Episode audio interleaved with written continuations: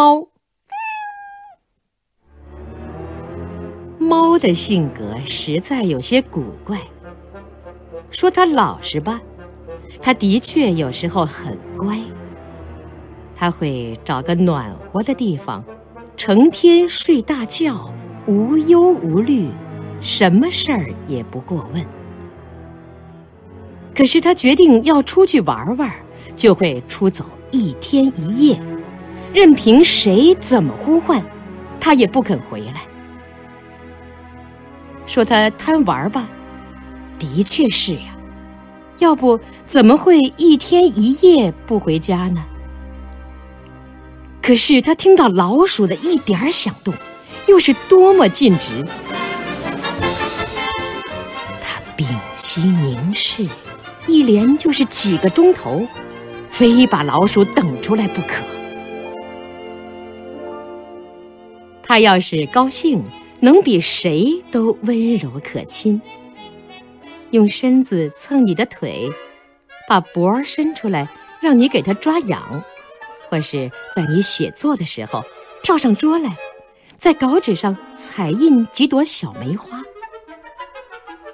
它还会丰富多腔的叫唤，长短不同，粗细各异，变化多端。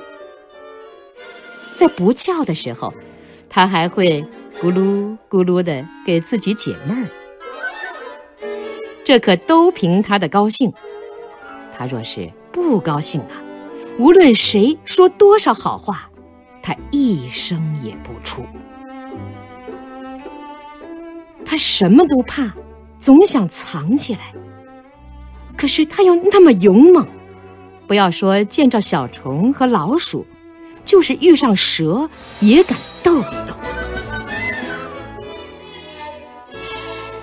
满月的小猫更可爱，腿脚还不稳，可是已经学会淘气。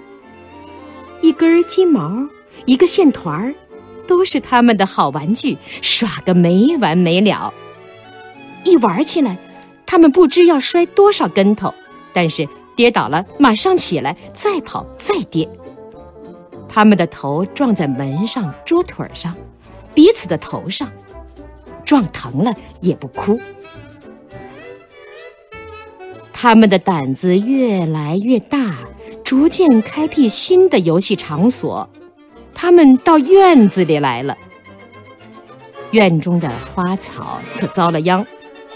他们在花盆里摔跤，抱着花枝打秋千，所过之处枝折花落。你见了。绝不会责打他们，他们是那么生气勃勃、天真可爱。